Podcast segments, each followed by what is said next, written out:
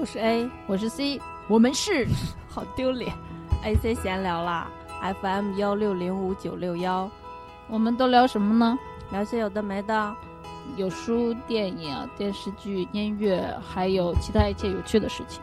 我们暂居美国，全球视角为您带来新鲜观点。C 已经疯了，就在 这儿。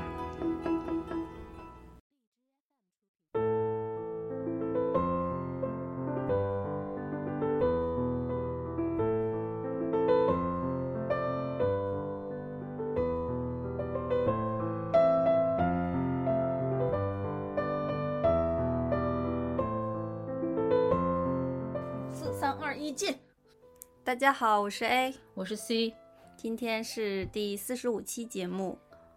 耶、嗯，然后我们要讲一部法国小说，它的名字叫《局外人》。对，今天的任务很艰巨，因为这是一部哲学小说。就我们上次讲了那个小王子之后，嗯、为什么又讲了一部法语？嗯，可可能我们最近被法国人困住了，觉还想讲那个《燃烧女子的画像》，也是法语的电影。是吗？那是法国团队拍的吗？是啊，嗯，我觉得可能法法国人的状态是我们比较就是现在能想象的一个理想的状态吧。呃，这一期的题目叫做《被赶走的局外人》。在讲这个书之前，跟跟大家分享一个好消息。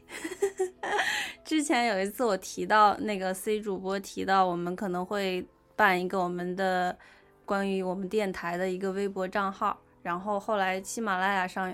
有一个朋友跑去了小宇宙看他这呃 奔波的，去说说期待我们的微博。我想说啊，那弄一个吧，就是以后发节目呀，或者有什么事情通知的话都比较方便。哎，我突然想说，他期待我们的微博，该不是说让我们不用录节目了，发微博就可以了，是吗？你想多了。所以我就去弄了一个账号，嗯，然后 A C 闲聊这几个字就不知道为什么注册不了，所以现在我们的这个账号名称叫做 A C 闲聊下划线，下划线是下面那个短横，不是就是中间那个减号，哦，嗯，所以大家记得去微博那博。你去微博找的话，会看到我们小宇宙里面，小宇宙或者 A 那个荔枝上面那个图标嘛，就能认出来是我们。就哎，那咱们有加 V 吗？现在没加 V，，人家都需要认证的好吗？啊，是吗？不能自己花点钱 加是吗？你都需要有一个就是身份那我这样，我在那个简介里说这是认证过的，我们自己用嘴认证是吗？对口头认证。口头儿。所以希望大家去微博上关注我们 AC 闲聊下划线的官方账号，然后 以后我们更脸都红。以后我们更新的话会在上面通知一下。然后哎，现这样挺方便的哈，对啊，怪不得大家要有账号呢。然后这个嗯，微博我是大概一两周前开通的，现在还没有一个粉丝，所以看你们谁是第一个，不知道会不会有什么我奖励。觉得是你弟，我弟因为每次我们发节目，啊他就是第一个，他应该有什么推送提醒，所以他肯定会去讲抢。也不一定，。他有时候上班忙的话也没那个。嗯，好吧，说不定你加油了。你的家人也会很快，或者越野兔也会很快。那个叫什么钉子户，不是钉子户，叫什么关关系系户户。嗯，所以就期待大家去关注我们的微博。呃，然后呢，就是粉丝回馈 系列，就是我们收到了。就是除除了上一次是我的一个朋友给我写的信之外的第二封大长信，嗯，就是我们那个 a c dot sit and talk 的 gmail 的邮箱又收到信了。嗯，我这只癞蛤蟆，就我的身上的赖越来越少了，我就要变成青蛙王子了。就是特别感动，特别感谢这位嗯朋友给我们写信，然后呃，因为他提到了很多就是挺挺个人的事情啊、经历啊、情感啊什么的，所以我们就不在节目里面呃公开的读他的信了，然后。由 C 主播呢给他回了一封信，就是非常诚挚的给他回回复回复了，把我自己感动了呢。对，然后嗯，就我们就想感谢一下他，然后就是这种他写信给我们，然后我们也感受到他的心意，然后又给他回信，这个过程当中，我们互相都感受到一种陪伴吧。嗯，然后在这种漫长的岁月当中，这种微小的陪伴也是一种可以抵御时光的侵蚀的东西呢。嗯，是侵蚀是什么？时光洗礼了我们，将我们变老，将我们变疲惫。但是像这些信啊，然后心意啊，就是一些闪光点，让我们就可以 refresh 我们啊，或者成为我们就像拍了张照片一样。对，然后留下这种记忆在彼此的人生当中，嗯这种。是，所以鼓励大家也给除了加我们的微信之外，也可以给我们写信哦。呃，如果有什么想在让我们在节目里说的，可以在信里面说出来。对，就是如果你有什么烦恼的话，嗯，不，不能不保证解决我们啊。不保证解决烦恼，但是，呃，我最近的一个感想就是说，你要是，嗯，发出一些信号，然后有收到一些回复的话，你自己心里可能会感受会好一点。所以，如果你真的是是一种自救。对你的心理能量比较低啊，然后需要一些呃来自外界的回应的话，我觉得你可以给我们写点儿东西，然后我们也会就是呃看情况的给你一些，比如说给你回信啊，或者在节目里面给你进行一些分析什么的。嗯嗯，来读一下信箱地址。a c dot sit and talk at gmail dot com。你今天好乖巧。嗯，好了，哦对，除了这个这位呃粉丝朋友的来信之外，还有一个是上次我在给小王子那期节目打补丁的时候，我提到了一个概念叫本我、自我和超我。然后我们有一位小宇宙的呃忠实粉丝叫 Serena，他这里写了一条评论，我说我会读一下，就是他呃讲了一下什么是超我，就是超我是一个理想状态，遵循至善原则。嗯，嗯，你要解释一下这句话吗？呃，就是应该就是真善美的意思。嗯，对，就是超越了那种人的吃喝住行的这种基本需求之外，精神上更高的一种追求。嗯，对然后谢谢他的评论。如果大家想让我们读你的评论，就记得给我们评论哦。我们觉得我们这几次宣传打的有点狠呢、就是因为没什么效果啊。那这样，我还是在微博上唱歌跳舞吧。嗯、对，就是 C 主播有非常多的小才艺，他就想一一的在我们的微信公众号、哎我公众号、微信账号上进行展示。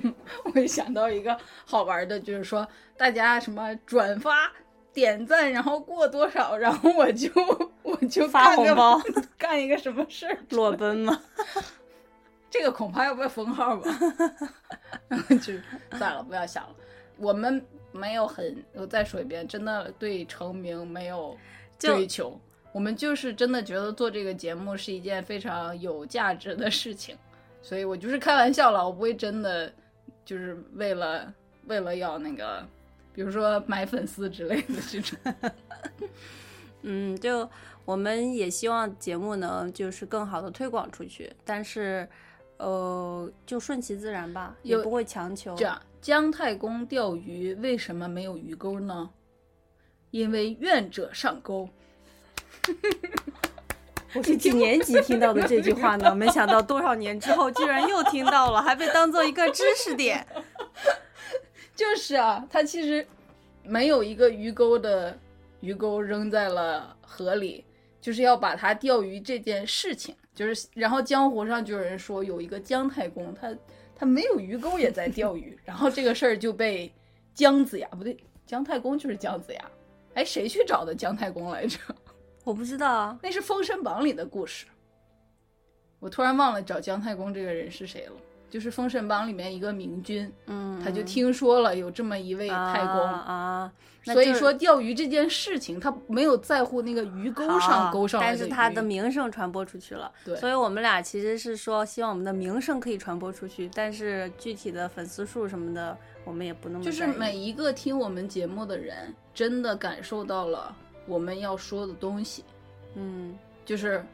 而不是说他们就点开一下关掉了，或者当背景音在那儿放着，或者怎么着的，我们自己去买了什么播放量这种，我是不在乎的。但是听的人必须得我觉得我们的那个满载而归。我觉得我们的那个节目挺密的，如果你不不带脑听的话，它是会 miss 掉的。所以我推荐就是洗衣服拖地的时候，或者做饭也可以，对，嗯嗯，或者是就是在路上，嗯，开车干嘛？就是大家在国内要通勤嘛，啊，对，都都可以，睡前也可以的。好的不，会被我们哈哈的笑醒吗？就声音放到就是刚刚可以听到那样。嗯，会不会梦到我呀？哎呀，突然有点油腻。好了，好了，言归正传。嗯、现在由 C 主播介绍一下这本书的作者。突然间就正传了是吗？我还在抿头发呢。嗯，这本书呢，它的作者叫 Albert Camus，哎，有数。这那个翻译过来就是加缪，是一个赫赫有名的法国文豪。呃，叫他文豪有一点不是很对的样子，因为他没有像托尔斯泰那样。那你为什么叫他？文豪？就是顺着嘴就说出来了。他是个哲学家，好。对，，他是个 philosopher，然后他在一生当中，他写了呃三本就是特别著名的小说，一本是现在今天我们要讲的《局外人》，一本是呃鼠疫，就是微博上前阵子那个就是那个大大流行病的时候，一嗯直有人去 quote 他写的这个鼠疫里边的那个话，嗯鼠疫就是那个老鼠病的那个鼠疫。嗯然后第三本就是好像叫《反抗者》，反正就是三本哲学小说，然后他还有一些哲学论文和一些那个戏剧，但是那个戏剧也是有那个哲学思考在里面的。然后他的作品分三个 circle，就三个圈子，每一个圈子有自己要表达的东西，然后每一个圈子包括一本小说、一本论文和一本戏剧，就是他在非常严谨的构画自己的作品的这个 structure，、嗯。然后但是他英年早逝，哦所以我觉得应该，你与其说他是文豪，不如说他是思想家，啊对，就是他在建立自己的思想体系没。错，嗯他是呃法国人，但是是在阿尔及利亚，当时是法国的殖民地，他的父母都是在那儿出生的法国公民，然后他也是在那儿，他是他父母是第一代在那儿出生的，就他爷爷那一辈儿从法国去了阿尔及利亚，就为了谋生，嗯。然后他也是，他相当于是第二代在那儿出生的，然后后面到他三四十岁的时候阿尔及利亚是在非洲吗？北非，北非就是嗯。非洲和欧洲大陆中间隔着那个地中海嘛，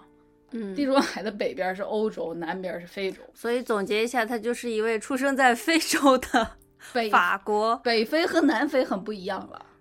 那就是也还是非洲呀。是非洲，但是你说的这个非洲就有很多 stereotype 在里面，就是你一想起非洲就是什么大象啊、沙漠呀、长颈鹿啊，所以那边然后不是那样的是吗？很那个不穿衣服的黑人在丛林里跑啊，不是那样的，北非不是那样的，哦，好，北非看起来很像，比如说阿拉伯人比较多的意大利这种，哦，这种地方好吧，那他就是出生在北非的一位法国人。没错。嗯，好的，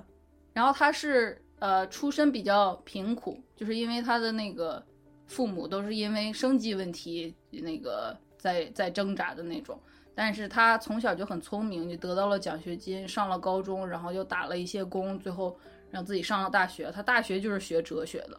然后在这个大学的过程中，他其实就是呃读了非常多那种在他之前的，就是很久以前的或者同时代的，比如说他受尼采的影响很深，叔本华这些都是比他先早一辈儿，但是很深刻的影响了他。然后在他大学毕业之后，他就开始给那个报社当记者，文笔也很好。然然后与此同时，他就在写自己的这些作品。到他这这一本应该是四零年的时候开始写的，他是一三年生人，所以四零年的时候，你想想，他只有二十七岁，嗯，就是一个非常，我觉得我二十七岁的时候屁都写不出来。然后呃，就是非常成熟、非常有有思想、很深刻的一位年轻人。对，而且是有对，就是在他如此年轻的年纪，对这个世界有着深刻的，于那种悲悯的胸怀的那么一种理解，是一个非常难得就 genius 的事情。嗯，然后这是他第一本就是可以扬名立万的，后面他又写了好多，所以在他，我想想啊，在他，呃，他是四十六岁去世的，在他四十四岁的时候，就去世前两年，他得到了诺贝尔文学奖。嗯然后在他他得这个奖的时候，他是第二年轻的诺贝尔文学奖得主，嗯就是好多时候你得活到文豪那个年纪，你才能得到。他就用自己的这一一系列的这种哲学上的这种作品，得到了文学奖，不是哲学论文奖哦，是文学奖，所以就是一个 genius。就是说他的书虽然主要是在表达哲学思考，但是它的文笔啊，那种结构啊，它是文学作品，在文学上的意义也是非常大的。对。嗯然后他四十六岁的时候就出车祸去世了。嗯，就是呃那个法国，就像我们说小王子的那个，就是这种传奇性的作家呢，都有传奇性的死法。他的就是呃，他非要在就新年那个假期结束后，他跟朋友一起过了新年，然后原本买了火车票，在最后一刻决定没去上火车，而去坐了那个朋友开的车。嗯车上有朋友一家三口和他，嗯然后那个车也很豪华，是那种当时最好的那种像 SUV 的那种车，嗯撞树了，嗯他自己没系安全带。嗯我们潇洒的风一样的那个很帅气，就加缪自己长得也很帅的男子没有系安全带，然后当时就死亡了。他的朋友开车的那个朋友也死了，但后座的妻女 survive 了。反正就是就就就在那一刻就加缪有孩子吗？有，他嗯有两任老婆，他的第一任老婆据说在感情上伤害了他，他二十岁的时候就结婚了。嗯然后后面我也不知道跟这个第一个老婆有没有关系，后面他就从来没断过老婆之外的女朋友。就是就是在花丛中飞舞的一位潇洒的男士。没错，尤其是他在二战的时候，就是法国不是被德军占领了吗？然后当时有一个地下部队还是在接着反抗德军，叫 French Resistance。嗯，然后他们有一个地下报纸，就是要给那个部队打气的那种。然后当加时拉拉队吗？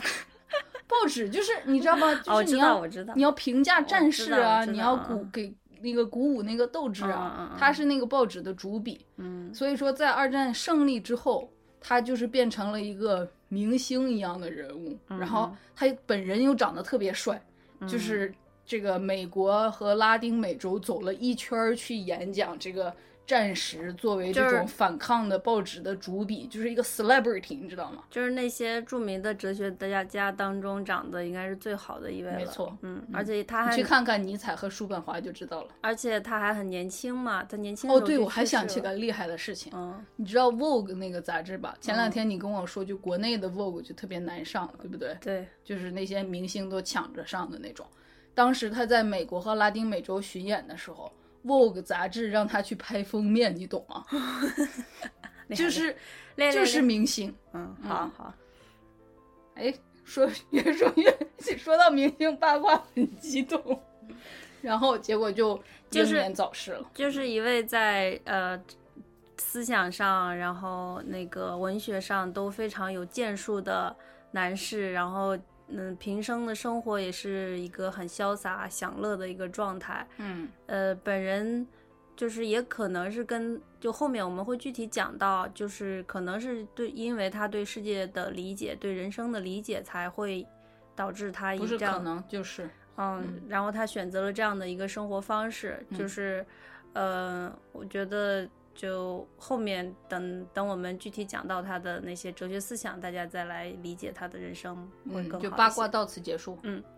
然后、哦，我还想说一下，你说，就是我你看的是英文的版本，然后哦原文呢是用法语写的，嗯然后我看的是中文的翻译本。嗯我觉得最好，如果我们的读者想看，我们的听众想看这本书的话，最好是看这个英文翻译的。然后那个翻译的人必须叫 Matthew Ward，W A R D 是他的姓，就是是一个翻译的最好的英文版本。嗯，呃就我看了这本，对，因为法语呢确实有一点难啊，呃，中文的翻译我觉得没有掌握到，可能是我看的那一版的问题吧，没有掌握到那个精髓。就是然后包括英文最开始的这个翻译，我我听一个耶鲁大学讲法国文学翻译的那个教授就说，第一版就是他们在那个 UK 的那个翻译，呃，首先这个局外人的法语叫直译过来叫 the stranger，就是陌生人，它不叫局外人，知道吧、嗯。S t r a n g e r 嗯。但是 UK 就是 United Kingdom 的翻译是英国叫 outsider，就是更像是局外人。然后呢，这个最初的那个英语版本的翻译，他这个翻译本人有自己的见解，他觉得加缪这个书太奇怪了，太 odd 了。他给他美颜了，对他给他加了好多，就是比如说这个他的好多句子是用法语的那种被动的句式的过去时的写法写出来的，嗯，所以是一个非常呃有点冷酷的那么一个语调说出来的。结果呢，那个翻译本人就觉得这样太看起来这个书就太怪了，，对，然后他就加了好多 quote，就嗯说起来听起来好像是书中的人当时说了这样的话。嗯就是来这么来描写。然后加缪本人看到的时候，他就非常的 shock，就是吃惊，他就说我不记得我的书里有这么多的引用，嗯所以那一版的英文翻译其实是不成功的。然后一直到一九八几年，有一个叫 Matthew Ward 的很 brilliant 的翻译。他理解那个加缪的法语版本里面说的那个那个痛是什么意思，然后他就用很 match 的英文把它翻译出来了。嗯，所以这个应该是一个最好的版本。嗯，就我自己是，我也不知道为什么，我就刚好买到了刚才 C 主播说的这个 Matthew Word 写的这本书。你要是没买到，我们可能就不会讲这个了吧？为什么会买到？我也我没我想不起来了。其实我有买那个，哎，你是怎么知道《局中外人》这文版本书的？我已经想不起来了。嗯我我已经不记得我是我不对，我是其实有买中文版的，但是我在看可能看了两三行之后，我就觉得那个翻译不对，就是因为在这边待久了，你就能感觉到那个翻译腔真的太太重了，你就会不自觉的去把它翻译成英文。然后我就想说，那我去看看英文版本的，然后我就买到了这一本，呃，是翻译的比较好的。然后我就说一下这本书，就是英文版本的这本书，就是它的句子其实都特别特别的简单，然后你读起来你会觉得很舒服，然后呃生词也不多，嗯逻辑也非常清晰，嗯然后就能感觉到一种文字的美。，The Simple Joy，对，就是非常简单的这种简单美，你就能感受得到。所以我我也就作为我是读过这个英文原版的一个体会者，我是也是很推荐这个这个版本的。然后其次呢，我想讲一下这本书，就是书书本人，书不是叔本华，是书本人。书本人是非常短的一个故事，然后也很薄，然后而且我像我刚刚说的句子是很容易读的那种，所以也其实有有点像那个小王子那种，它的用词什么的都是简单的用法，嗯。但是里面的内涵是非常丰富的，嗯。呃，就是值得一读一读再读，甚至背下来的那种。嗯。嗯，然后呢，就是这本书刚才不知道 C 有说过吗？就是它其实是一个荒诞主义的哲学小说，还没说到那儿呢。对荒诞主义，你介绍一下吗？荒诞主义叫 absurdism，你这，哇，原来是这么回事儿。我这样，我觉得咱们先别在这儿说荒诞主义，因为就太抽象了。我们嗯先把书，哦比，如说我们不是说要说三个问题吗？嗯然后把书讲一讲，最后再说。行。然后这本书就是一个就是很著名的一本书，嗯，其这么说也跟《小王子》很像，就是它很著名，又很薄，又很容易读，但是它非常难懂，所以这也是我们为什么要来讲这部。然后我是非常非常喜欢这本书的，我读的时候就有一种，就除了刚才说的那些之外的一种非常强大的共鸣。就感觉找到了组织，然后我自己呢，本身我跟 A 就有这种性格上或者思想上的差别，而且我读的又是中文的，然后我看了前半部分，我就想说这说了个什么东西？为什么我的剧本经常是这样的？就是先是看不懂，然后最后说经过重重的努力，然后终于懂了。那我觉得你是一个很好的学生啊，就是你。就是你最开始有一个什么样？我并没有含着金钥匙出生，我的一切都是后天奋斗所得。所以说努力是有用的，所以我就是天赋派，你就是努力派，嗯，是吧？然后我们虽然说的有点心酸，我们可以达成一些那个对话。嗯嗯嗯，行，就是大概稍微说一说一下他的这个呃书的状况，然后呢。嗯，这个书有点难讲，所以开头我就说了，就是一个是一个挑战，因为它里面有特别多哲学的东西，我就不能上来就嘟嘟嘟嘟讲一堆情节，然后你怎么看，我怎么看这种，所以呢，对，所以我们为了就是稍微能够呃循序渐进，让大家比较容易的接受这本书，我们在。真正讲这本书之前，提三个问题给大家，就是可能有些人想过，可能有些人没想过，但是就是现在就开始想一想这三个问题。第一个就是说，人都是一样的吗？重复一遍，人都是一样的吗？嗯。然后第二个问题就是说，人为什么要活着呢？第二个问题其实跟第一个问题相关，就是。第一个问题的答案会一定程度上的决定第二个问题的答案，嗯，是人为什么要活着？嗯，然后第三个问题，而且你不要想那种特别简单的答案哦，比如说，呃，为了家庭，为了祖国，然后为了我的下一代这种，因为你的下一代也是人，你的家庭也是人，你的祖国也是人组成的。那如果我再把这个。问题放大，这些人为什么要活着？你总不能说我是你的原因，你是我的原因吧？嗯，就刚 C 主播说的那些，就是大家很容易想到的那些答案，它它是一个比较呃浅层的答案，它不是哲学思考，它可能就是一个看起来像答案的答案而已。就是我选 C，比如说我跟你说，我给你出一道题啊。你选 A 还是 B 还是 C？然后你都没问我题是啥，你就说我选 C，就是说就是呃，刚才 C 主播提的这些比较表面的这些答案，可能真的是驱动你活着的那些动力啊、动机啊什么的，但实际上他们不是真正的答案，因为他们会在你比如说特别疲惫或者特别呃失落的时候，无法给你支撑，所以这个时候我们就需要一个更深层的一个思考。所以待会儿我们会来回答这个问题。所以我们说了两个问题喽，一个是人都是一样的吗？一个是人为什么要活着？然后第三个问题就是说，当我们想完这两个问题之后，我们该怎么办？对，就是其实我们这三个问题，你如果去看哲学的书的话，就是从柏拉图到尼采，我突然想不起来中间还有谁了。还有谁呀？你不是比我懂吗？亚里士多德啊，好吧。然后这个所有的这些苏格拉底，所有的这些，你能不能说点中世纪的呢？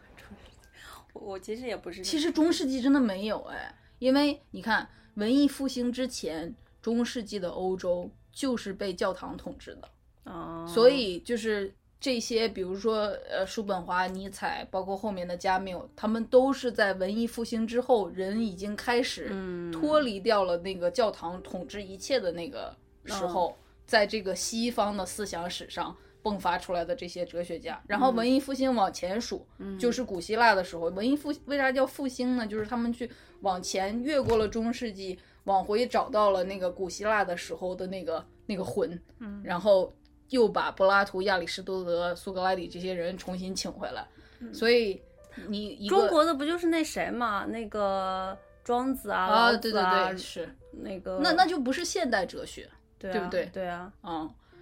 好吧，又扯远了。所以说，在这个西方的什么康德、黑格尔，啊，对啊，你 想起来 咱们俩就靠你了。这个呃，所以在这个西方的现代的哲学史上，基本上讨论的就是这三个问题。哦，是吗就是难道不是说我是谁，我要去哪？那你说，如果人，我们第一个问题不就是人都是一样的吗？那如果你要说一样或者不一样，你不就是要回答我是谁，我在哪儿，我要去哪儿这样的问题吗？好好，然后人为什么要活着，也是你这个作为一个 human being 的意义是什么？马克思啊，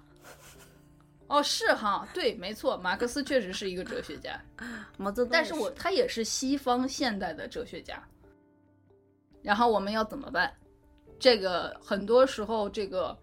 在比如说哲学的这些思想，它一步步的推演到前两个问题的答案之后，它一定会涉及到方法论，对吧？嗯比如说马克思就有方法论啊，嗯嗯嗯就嗯，在这里我要穿插一句感慨，我真的。呃，虽然我跟 C 认识很多年了，但也也不是很敢奢望有一天我们俩会谈哲学。你说的这个呢，有点瞧不起人。我不是是瞧不起人，但是就是有一些有一些东西真的是很多人不会去触及的领域。呃，包括我以前，对啊，所以我不就是就是感叹一下。所以你现在是在先损我的基础上夸我。对啊，对呀、那我不得先说你 说出来你原先的情况，然后才能。其实其实你说的这个，我在这儿，既然咱说到这儿了啊，我就掏心挖肺一下。嗯就是我这个人呢，从小就是一个比较实践派的人，然后我不怕说出来，就是 我在十三四岁的时候，当时我学习特别努力，就是那会儿我是初中吧，对，初中，然后我每天睡大概六七个小时，然后就是每天要做那个习题，做到十二点。然后到躺到床上的时候，已经累得不行了，然后就啪的就就像昏死过去一样睡着，然后第二天在六七点钟起来去上学，然后当时我就是翱翔在知识的海洋里。其实我到高中的时候就已经有点吃老本了，但初中有那么两三年的时间是我就是学习学的非常沉浸其中的时候，就是嗯很很喜欢。就当时我不跟你说，我还拿过物理竞赛的省物理竞赛的二等奖。厉害，吗？然后后面我就不想学了，嗯就到高中之后就有别的事情去去占占据了我的心智。嗯 然后这个初中那几年，我在特别认真学习的时候，我在我的墙上贴着“为中华崛起而读书”，就是我是一个热血青年啊，真的，就是你看啊，这个为中华之崛起而读书，其实就有一点回答了一些。哲学问题，就是我我试图在以以我自己当时十几岁的一己之力去参透我为什么要那么努力的学习，嗯有点像我们提的第二个问题，就是人为什么要活着。嗯但是呢，我没有想那么多，因为我也想不到那么多。嗯我当时就是在一个怎么说，我自己能控制的东西，只有我在年级能排第几这么一个、一个范围内。嗯所以为中华之崛起而读书，是我特别容易找到的一个目标。嗯，结果现在我都没有住在中华里，不妨碍你不不妨碍你继续爱国呀。呃，那是。然后这个，在这个中华之崛起而读书之后呢，到高中和大学，我就被自己的前途要，比如说你高中要考什么样的大学，大学之后你要找什么样的工作，然后我又呃读了研究生，然后嗯在那之后再工作，就后面好多年我都是在被自己的一个像是生存啊，或者是出路的这样一个问题，呃困住。嗯也不是说我混的不好，我其实一直是属于那种就是混得好的混混的好的，嗯，但是一直是汲汲营营，然后很很努力的那么一个状态。嗯然后呃，一直到来了美国，然后又呃上学，然后又工作了好几年，到这几年，我好像终于有时间去思考，就闲暇了。在 你一切事情都办完了之后，就好像你一直在爬一个山，你知道吗？嗯然后你就一一直说，我我我就是想到山顶，我现在在斜坡上，我不能停，我一停我就咕噜下去，嗯，知道吧？你就就一直只能往上走，只能往上走。然后我现在就到了一个山顶，然后我就发现那个山顶就是一个山尖儿尖儿，就是一个 踩不住。就是一个一个只只有可能零点零几平方米的一个尖儿尖儿，然后你你站在上面，然后你看着那个山在你的脚下，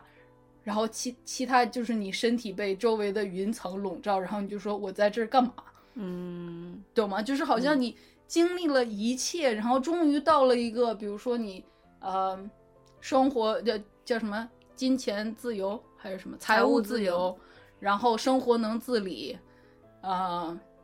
想要什么基本上知道怎么获得，或者没戏了，获得不了，或者是说，嗯、比如说你想追求一些自己的兴趣，想干嘛干这个干干那，好像都是一种可以做到的这么一种状态。然后你终于停下来说：“我到底想干嘛？” 然后这个时候我就觉得哈，其实好多人他老了之后，比如说他不是在宗教环境下长大的，然后他老了之后他信教了，嗯他信佛了，呃，开始练书法了，就是就是这种东西，我其实觉得大家都是在一辈子被这个生存的事情追赶到一个，好像终于把那些功课全都做完了之后，然后就站在一个山尖儿尖儿，或者是你把一段路走走完了，然后那个路前面是悬崖，你知道吗？嗯路前面就没有路了。嗯，然后你就站在那儿，你就说我他妈要去哪儿？然后这个时候，我觉得像我这种有志青年一定会投身哲学，就是就是没办法，就是我说投身哲学其实是一个有点好笑的说法，但其实心酸的说法就是到了这个时候，你必须要搞清楚你在干嘛，不嗯然你后面的几十年就是麻木的活下去。嗯很多时候，好多人，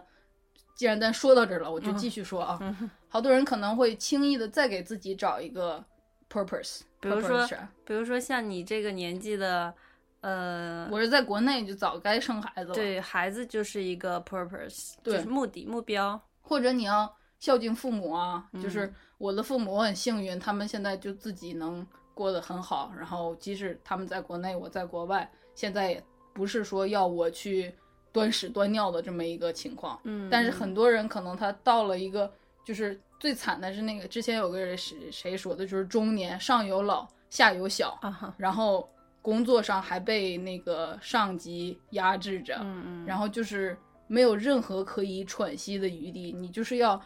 爬，你要把这个轱辘爬完，嗯然后终于到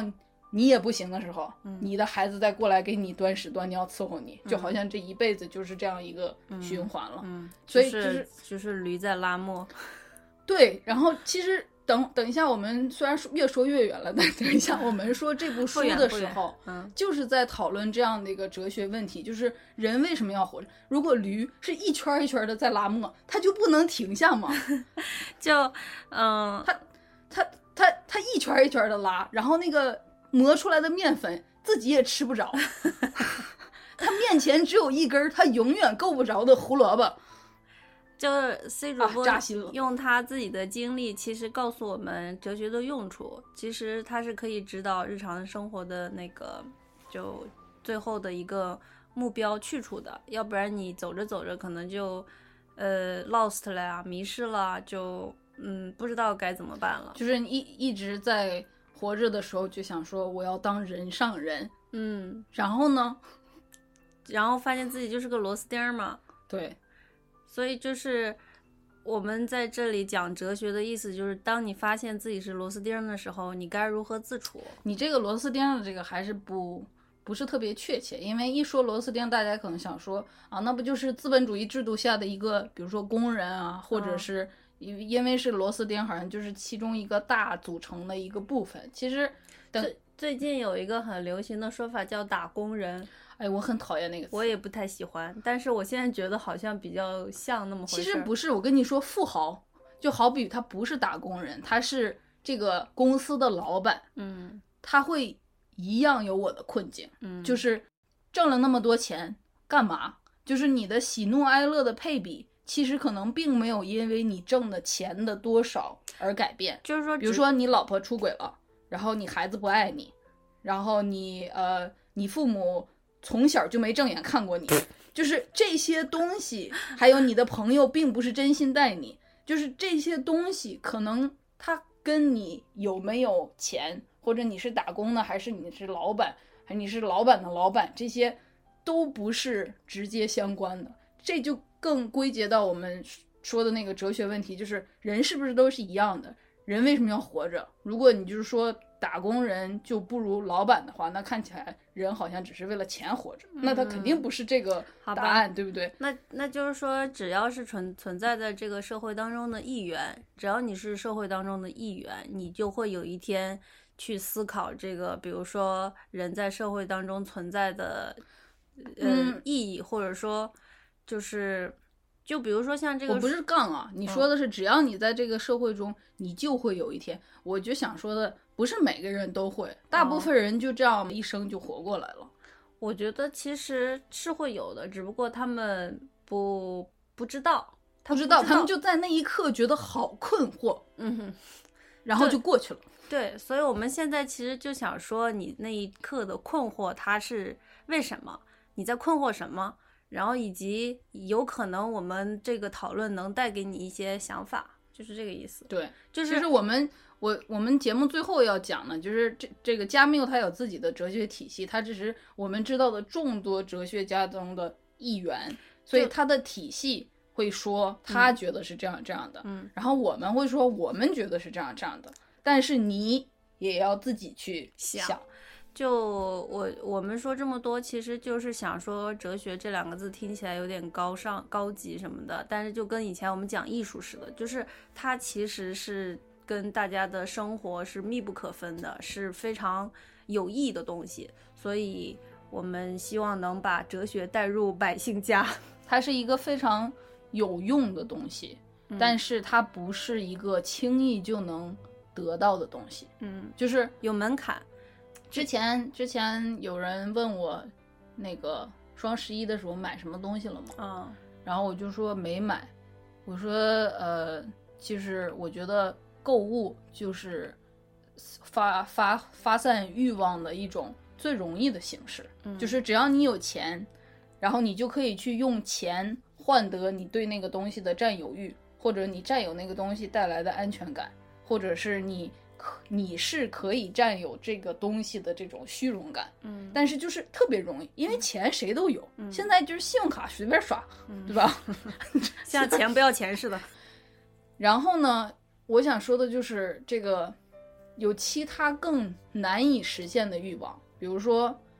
拿我自己来说啊，我喜欢做木工活儿，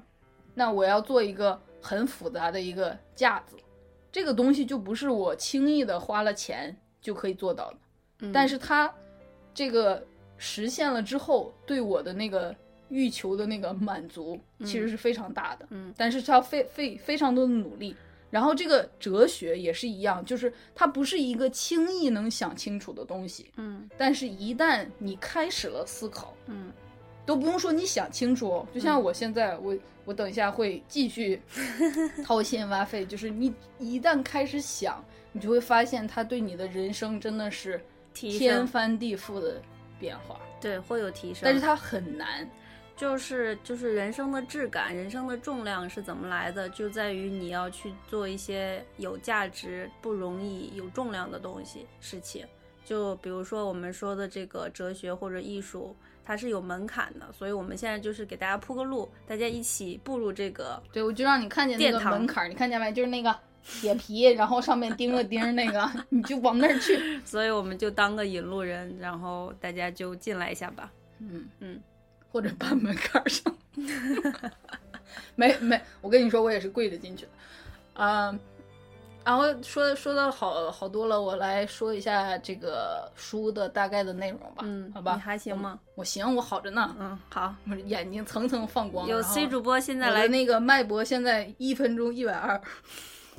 有 C 主播现在来介绍一下这本书的剧情。好吧，我再重复一下，讲书之前我们刚说了三个问题，一个是人都是一样的嘛？一个是人为什么要活着？还有一个是以上两个问题的答案知晓的情况下，我们要怎么办？然后呢，我就现在来说加缪这本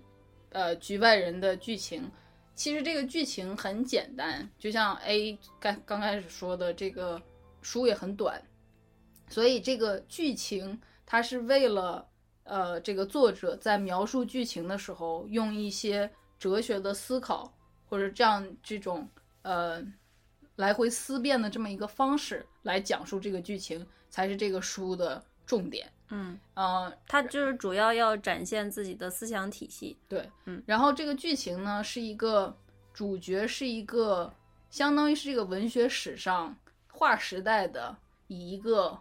没什么情感，看起来很古怪、很格格不入的人做的这么一个主角。但是加缪本人称他为我的英雄，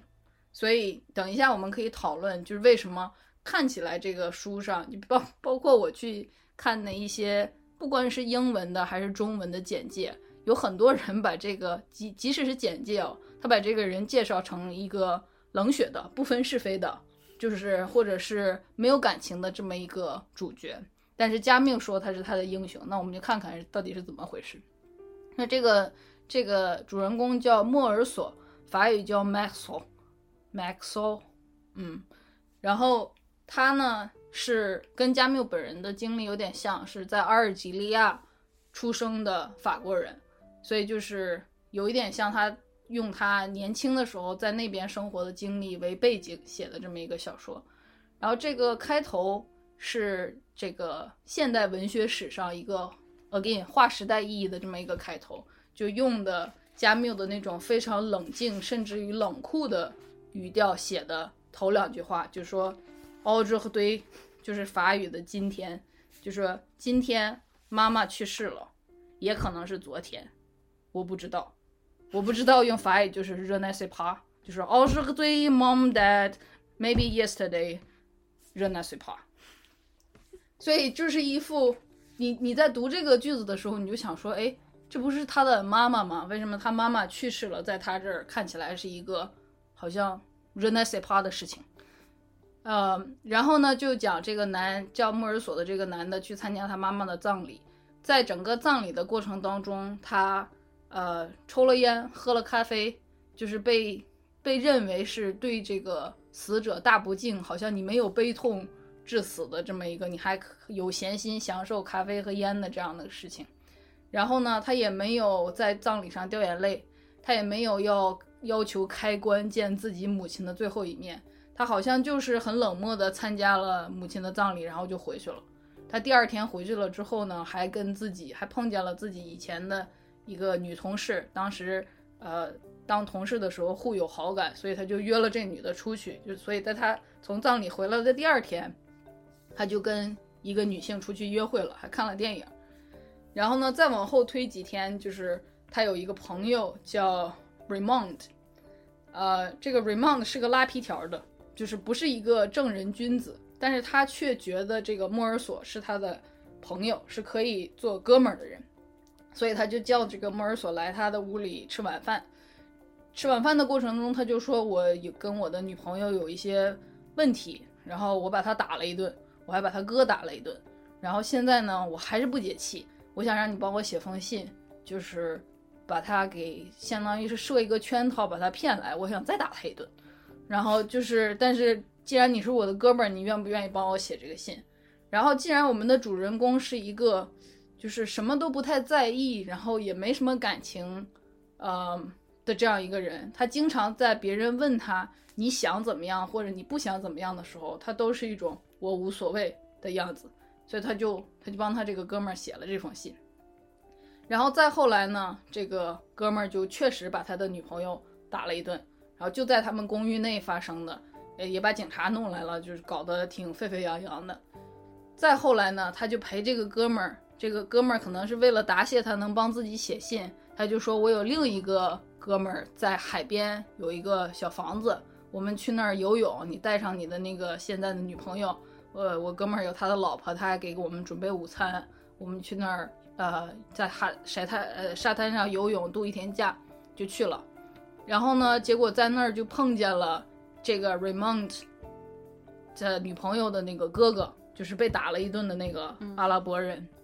他们就在当地和那个阿拉伯人起了一些争执。本来呢，这个呃 Raymond 自己就是在被那个对方伤了脸之后，他跑去拿了一把枪，想去呃打这些阿拉伯人一枪。结果我们的主人公莫尔索就把这个枪拿下来了，他就说：“你现在不冷静，你把枪枪先放我这儿。”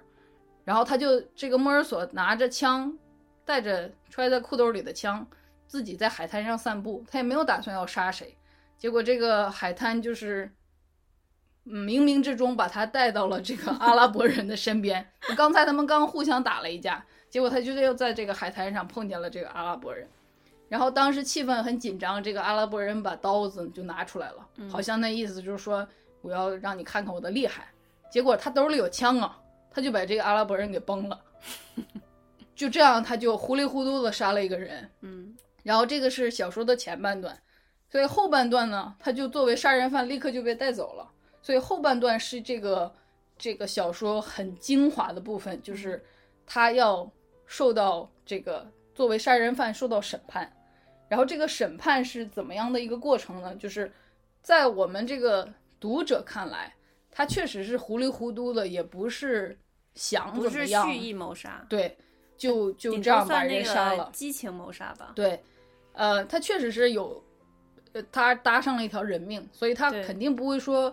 不需要坐牢或者不需要受到处罚。嗯但是在整个这个判案的过程中，因为他平时表现出来的这种，呃，对什么事情都不在乎的这个样子，因为他没有在妈妈的葬礼上掉一滴眼泪，嗯然后因为他在即使能跟妈妈住在一个公寓，还把妈妈送去养老院的这么一个呃情况下，他被这个法庭断定为是一个冷血的、残酷的，十能在恶不赦的 坏人，能在妈妈葬礼的第二天就跟就跟女人出去约会看电影的这么一个呃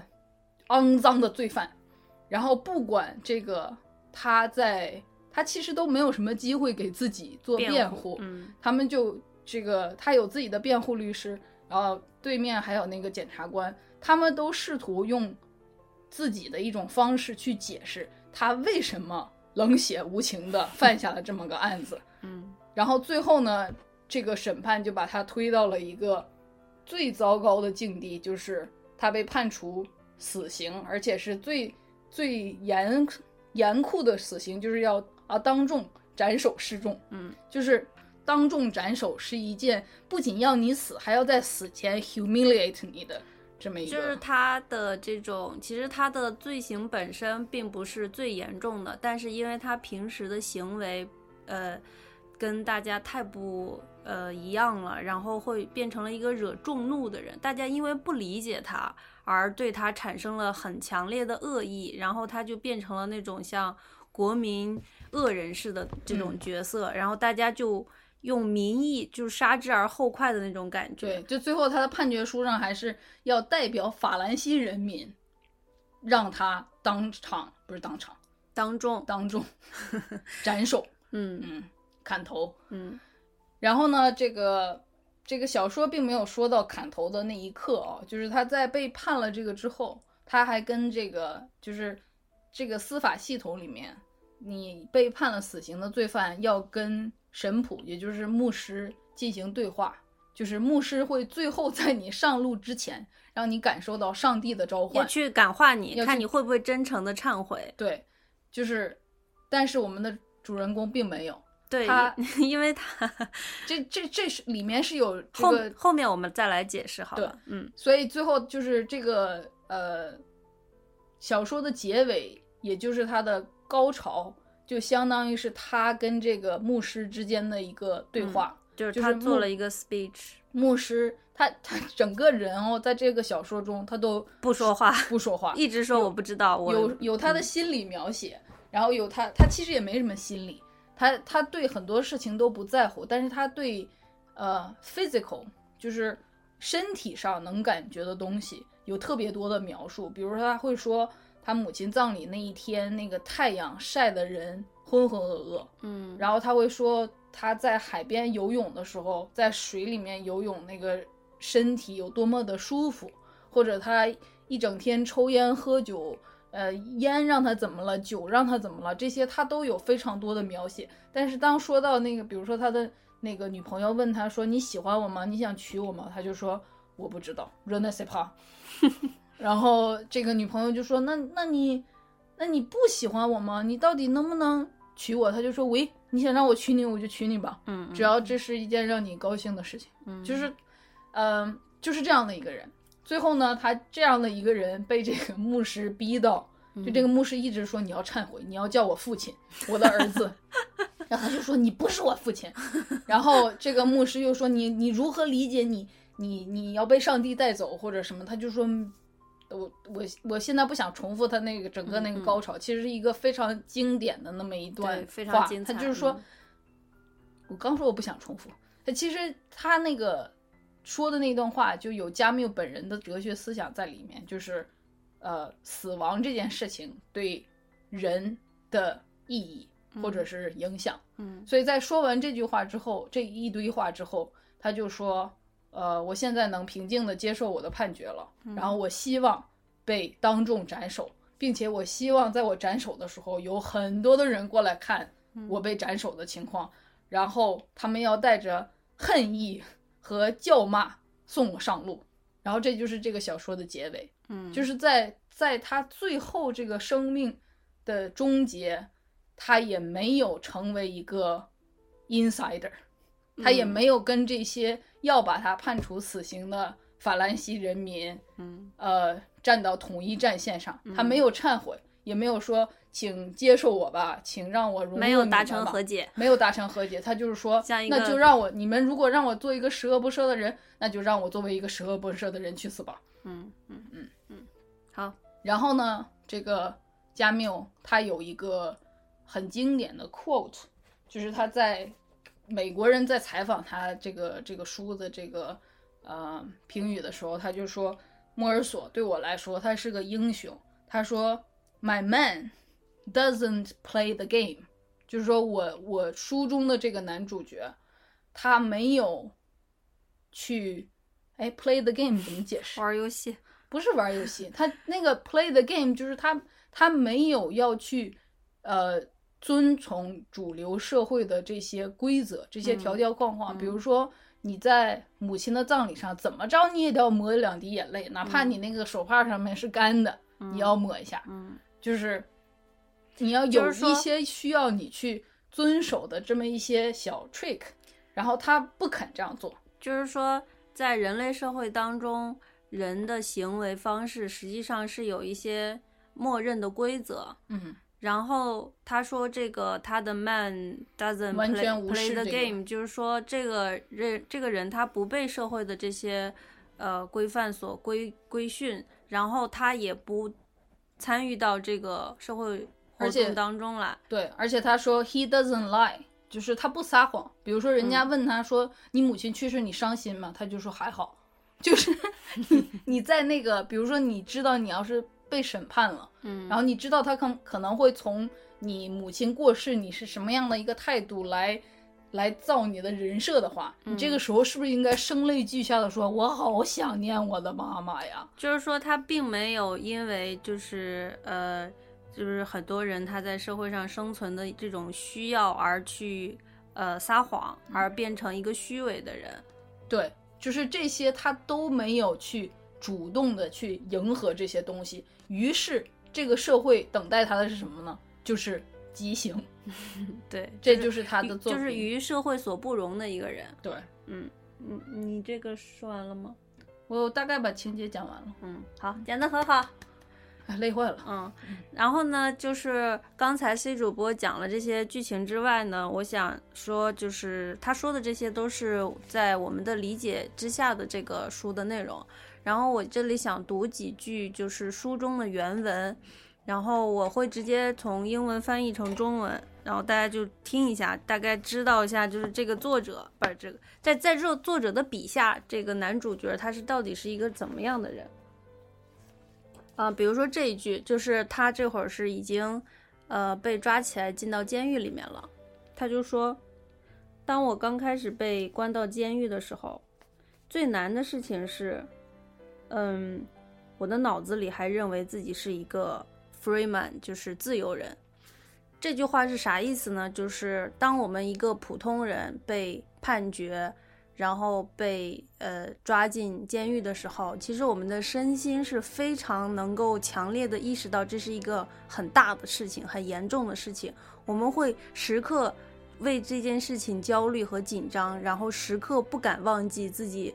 嗯，behind the bar，自自己现在在牢里了，自己现在是一个非常糟糕的情况，然后，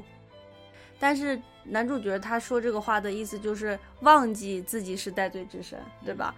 他没有被这种被抓起来，然后被审判、被训诫的这个东西所，呃，产生不了那么重的那种痕迹。就比如说像我们自己，就是其普通人的话，就是不可能在一个这么严重的情况下还能以为自己 是个没事儿人似的。所以就是从这句话就能看出来，他是一个跟我们普通人很不很不一样的一个人。嗯，然后下一句就是，我想到一个说法，嗯，你说，就是你刚才说的有一点，因为好多人没坐过牢嘛，嗯。但是就是我们初高中的时候，学校会按你上一次考试的排名分配考场，就是比如说你那一年级有二百人，前三十人是第一考场的，然后三十一到六十名是第二考场的，嗯。然后当你做到第五、第六考场的时候，你放眼望去，周围都是班里面的混混，就就是各班的那种学习不好的人。嗯。然后当你在第一或者第二考场的时候，你可能你你坐下还有五分钟考试的时候，身边都还是那种就是翻阅着笔记的那种好学生，嗯。所以那个环境其实是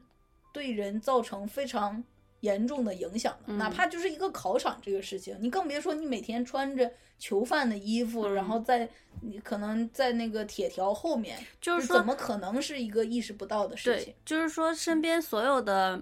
message 信息还有细节都告诉你你在监狱里，你你是一个服刑的人，但是即这些东西都没办法改变他的心态，就是为什么呢？就是因为他是这个哲学小说的男主角，在哲学世界里，一个犯人活着和一个不是犯人的人活着，到底是什么区别呢？好。然后下一句是说，就是他嗯特别爱抽烟嘛，然后当他进监狱的时候，他们就把他身上所有的东西都拿走了，包括这个烟。所以他这块儿就写说，我不理解人们为什么要把这种不会对任何人造成伤害的东西都要拿走。后来呢，我意识到这也应该也是一部分对我的惩罚。但是当我习惯了不抽烟之后呢，这个惩罚也不再是惩罚了。就是他本人还进行了哲学思考，就是当你把我在意的东西拿走的时候，你伤害了我；但一旦我停止在意这个东西，你就伤害不到我了。嗯，是的。嗯然后这下就是他其实是一个非常冷静的人物。然后这一句之后紧跟着有一句就说，除去这些让人烦烦恼的事情之外，我并没有非常的不开心。就是说坐牢这件事情并没有让他非常的不开心，除了这些让他感觉到有点烦恼的事情。哦，对，有一个例子就是他在去海边度假的那一天之前，他在办公室，他的上司把他叫进上司的办公室，就是说我们现在有一个呃新的职位，嗯。是要去，因为他是在阿尔及利亚的货运公司当一个职员，然后那个老板就说，现在我们货运公司要在法国巴黎有一个点儿，那是需要一个职员，我们打算让你去，嗯可能他是法国公民啊，或者刚好他的年纪啊什么的，然后他就老板就问他你想不想去，他就说无所谓，去也行，不去也行。然后对老板来说就是 piece off 的一件事情，就是这是一个升职，嗯然后并且我没有跟所有人说有这么一个职位，你们谁想去？是我主动找了你，我觉得你应该是这个得到升职的人，结果你跟我说无所谓，对，就是说，不管是升职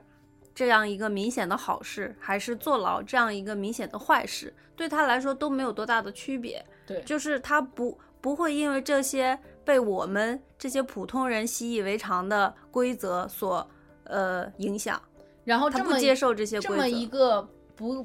什么都无所谓，然后对这些规则也不太 care 的人，最后就变成一个十恶不赦的罪犯，被当众斩首了。这就是这个他这个小说所堆叠出来的这么一个矛盾，就是加缪在写这个，就是他他有有各种各样的采访，让他说自己的作品嘛。他的作品就是说他呃不是不是他的评价就是说他作品里在写的就是，如果你不按照这个社会给你定好的规则去行事的话，嗯，你有可能被斩首哦。对，就是，所以我们先先讲一下，就是这个书，呃，整个来说的话，他这个男主角他最大的罪打引号的这个罪，他为什么最后一定会死掉呢？我们先来讨论一下这个。因为他 doesn't play the game 吗？你你就这一句话吗？嗯，好吧。那如果往深了说的话，其实就是他本人为什么他叫 stranger 呢？或者那个英国把它译成 outsider，就他本人他其实是就这个这个社会中有很多的 authority，比如说 authority 有什么权威机构，我们我们先讲一下，就是社会它为什么会有这些条条框框？因为它要运行，就是比如说你要有一个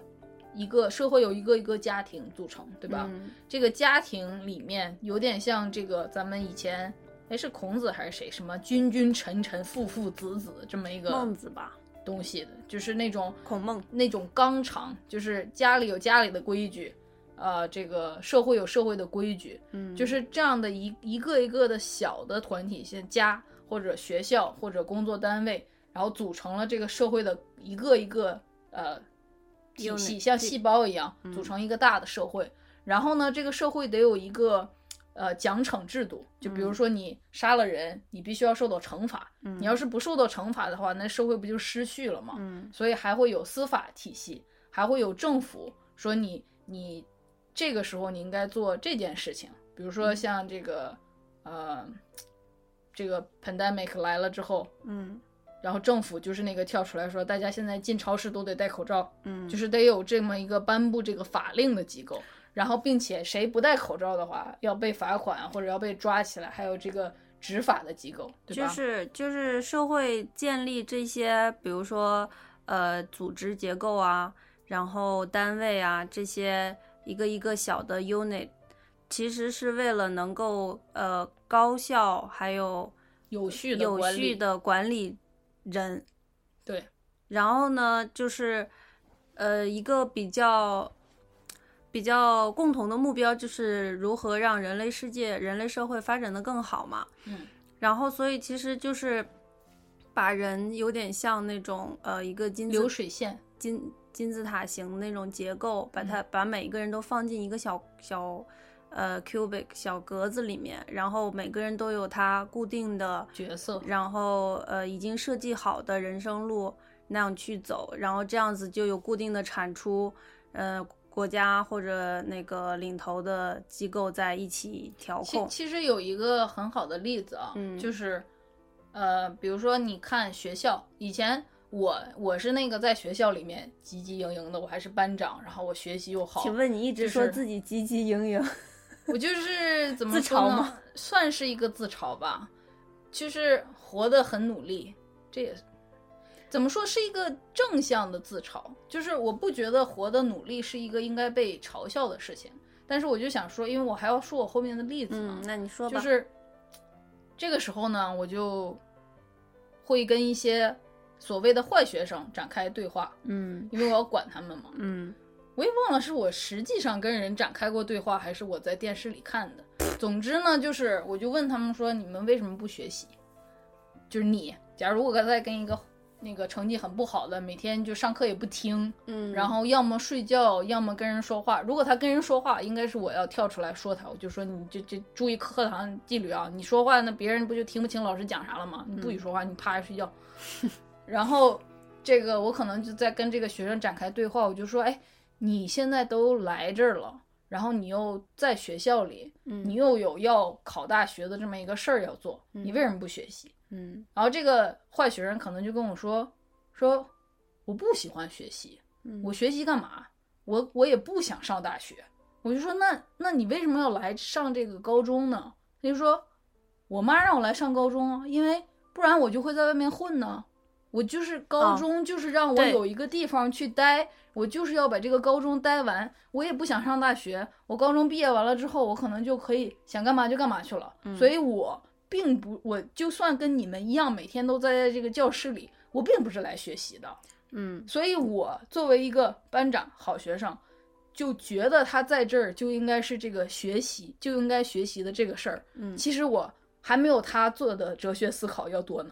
他虽然是一种要放弃的心态，但是他至少知道自己明确的知道自己就是不想学习，就是不需要学习。嗯，他在这儿就是为了一个别的什么目我的。我觉得你这个例子举得很好啊，其实就是就是说，比如说我们的九年义务教育，我们的学校的作用就是让每一个生生出来的小孩长大到一定岁数之后有一个地方去，然后有地方去了之后被被受同样的教育之后，他们要到下一站，对，就是这每一站每一站都是建设好的、规划好的。然后像你说的这些坏同学，他就是比如说他不 fit 这个教育体系，对。就这个上学的这种设计对他来说是不合适的。其实我觉得他应该去新东方，你知道吗？他如果有很多的精力，你说的应该去颠勺儿你说的是厨艺新东方，而不厨师是新东方，嗯就是他应该去颠勺，或者他可能应该去足球队。但是我们是重点高中，我们没有任何那个就是嗯那种职业型的球队。对，所以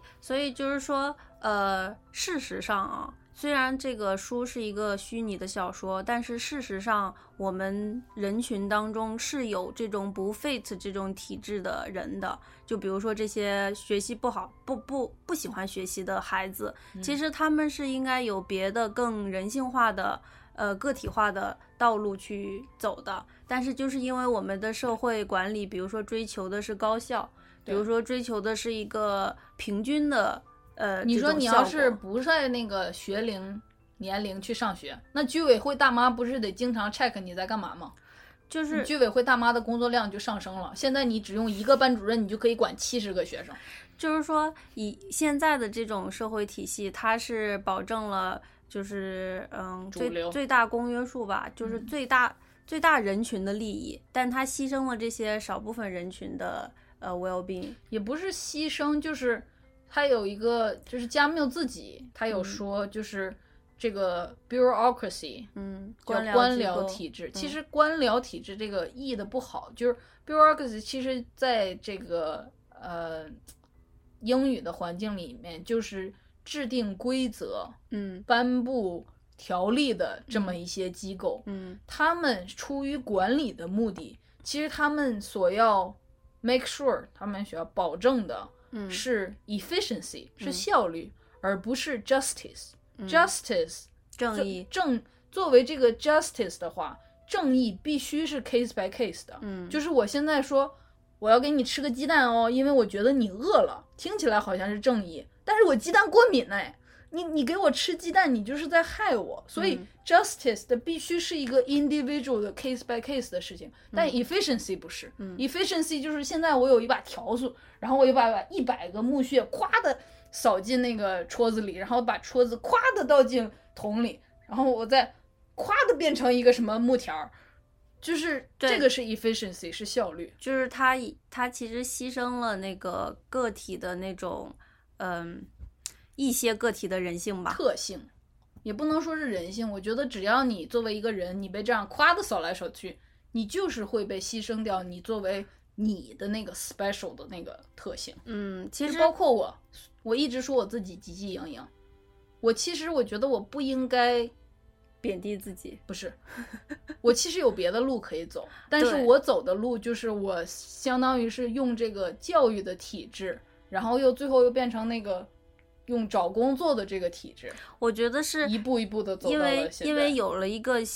一比较就是固定的，然后非常难改变的呃框在那儿之后，除了就是刚才你说的坏学生，他们不得已，他们必须要就像随大流似的，像流流水一样飘着走，还有像你这种其实是有呃别的更好的路走的。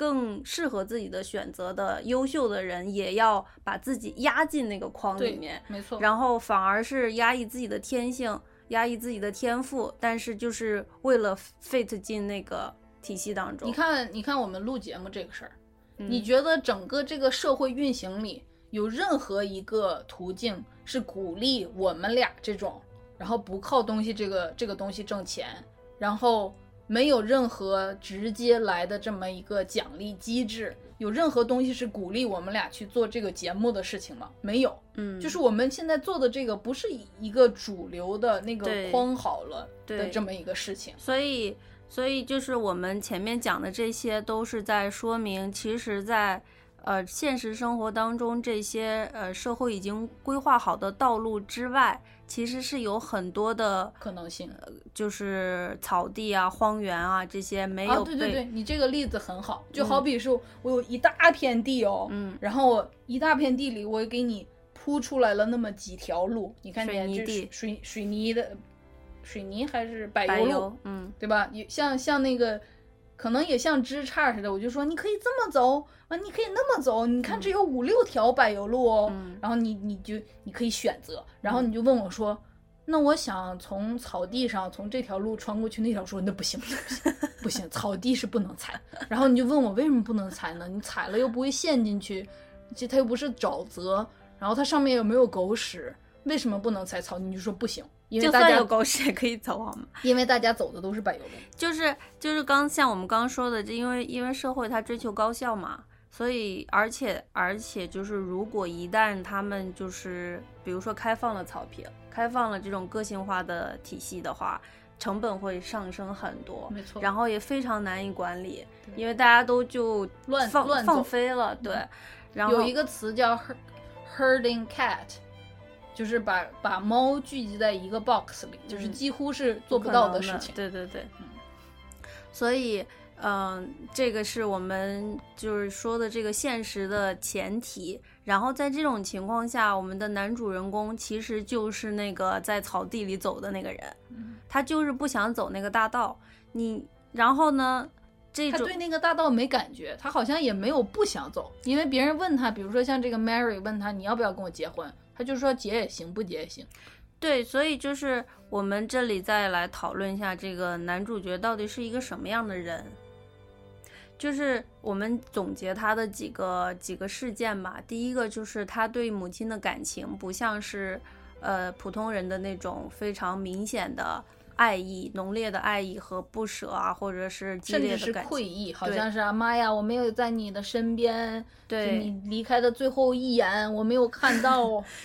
对他没有这样，但是呢，我们认为他对他妈是有感情的，对吧？对，因为他会，他会在想到什么的时候，就说，如果是妈妈就会这么说，嗯或者是想到他跟妈妈以前住在一起的一些什么事情，嗯但是他想到的时候是他的感觉，嗯。他的感觉不是 fit 进大家惯常的嗯。描述和母亲的关系的那种范式方的。方式的，但是不代表他对他的妈妈没有感觉，对，对，所以其实，呃，这个我们就是想说，就像我们刚刚说，他其实在草地上走，而不是在嗯柏油路上走的是一样的。就是其实人对于妈妈的感情，它一定是某一种我们可以理解、可以想象的状态吗？也不一定，就是它有可能是，就是嗯，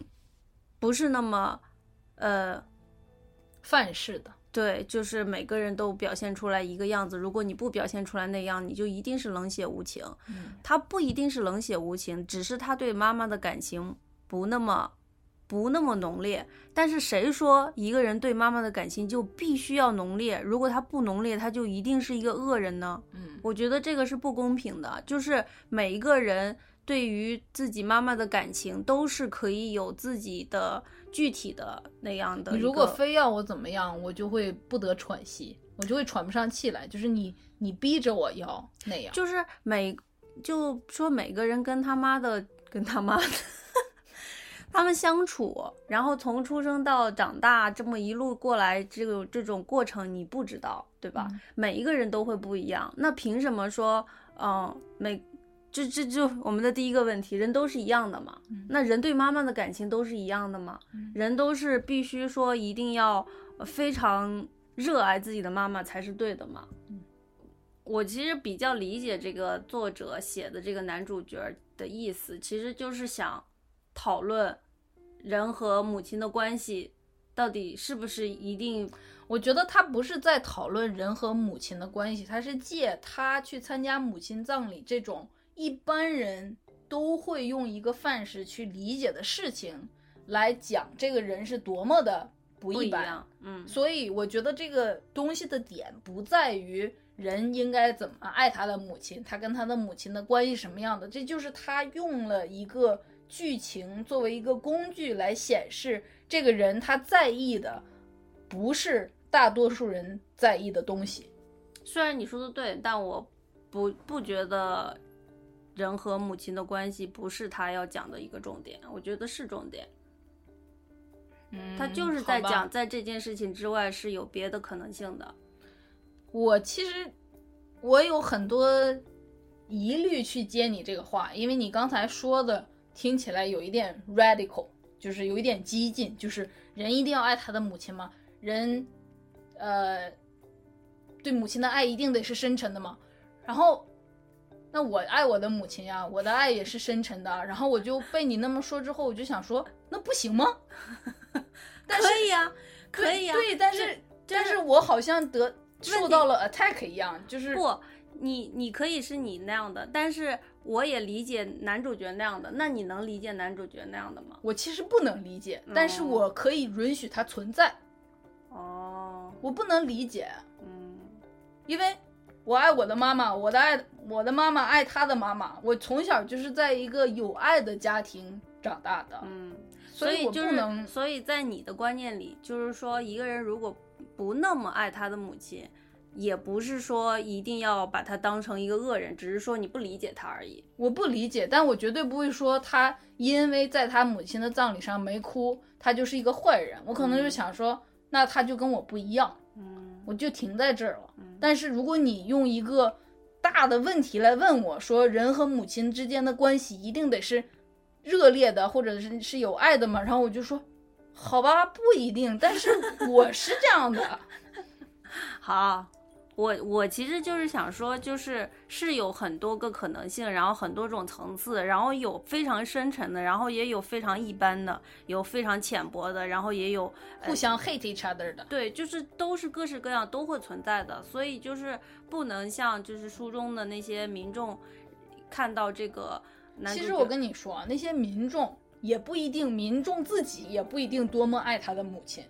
但是处于这样的一个社会当中，那些民众。知道，如果他当众表现他没那么爱自己的母亲，他会受到各方的各种各样式的惩罚。嗯，比如说学校的老师会说你连自己的母亲都不爱，你不是个好人，啪一巴掌。所以，所以这个其实就表明了为什么加缪说他是一个英雄。没错，他做的这件事情就是一个非常看起来大逆不道的事情。对，他就说 he doesn't lie。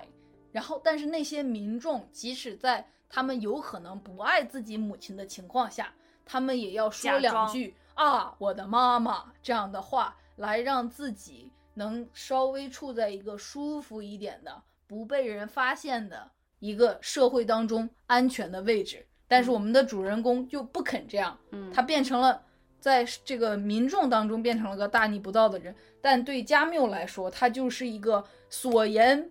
非虚的这么一个顶天立地的男子汉，他是是啥就说啥，嗯嗯，就这样。好，然后除了他母亲之外，还有呃一个他的女朋友，就是他的女朋友是，嗯，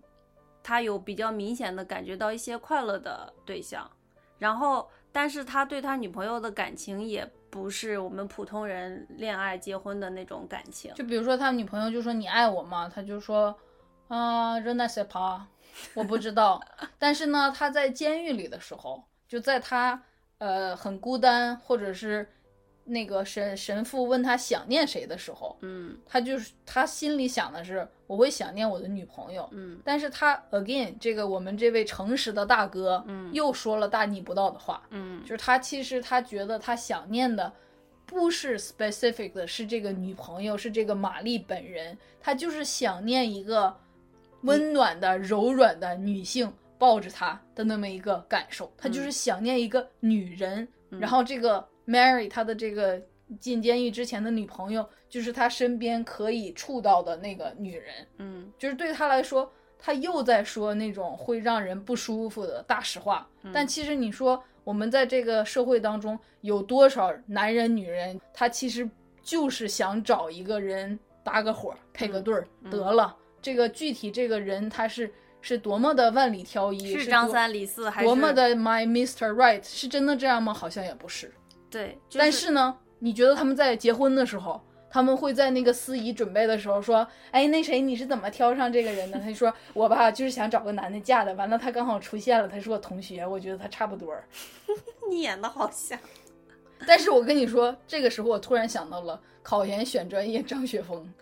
张雪峰当时就在《奇葩说》上说，嗯。他答应他的父母要在三十岁之前结婚，嗯。他找了一个女朋友，结果女朋友半路跑路了，嗯。然后他就还只有四十天，也不是三十天到达三十岁生日，他就立刻找了一个别的人，然后立刻把婚结了，就这件事儿他就办成了。然后他在奇葩说上说，就大家就潮水一样的涌来骂他，但是其实他就是在说一个非常让人不舒服的大实话。那你说，当时我们俩也抨击他，瞧不起他，我们抨击他，因为对我们来说，婚姻是一个乱码七糟的玩意儿，就是你，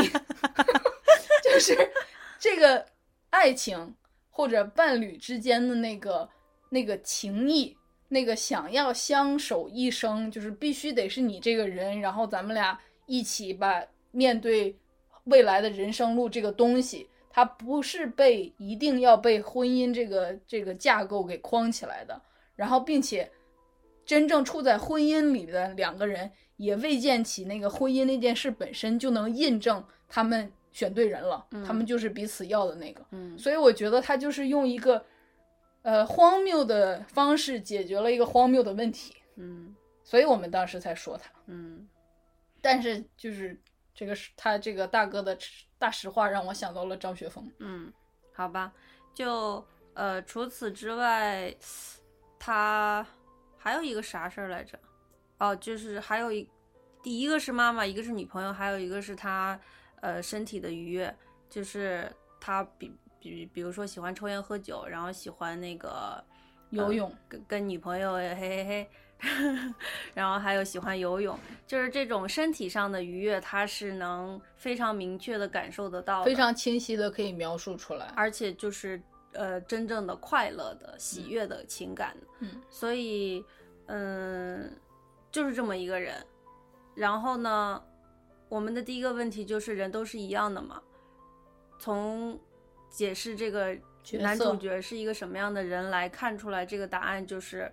不一样的嘛，对吧？我觉得这个答案，如果我们其实我们不一定今天是要提供答案，我们嗯就是要用这个三个问题嗯来指导我们去想这件事儿，对吧？？嗯所以其实我觉得这个问题它有两个答案，嗯一个就是它可能是一样的，另一个就是它可能是不一样的。它为什么可能是一样的呢？就是在最后他跟这个神父争吵的这个过程中，嗯，他就说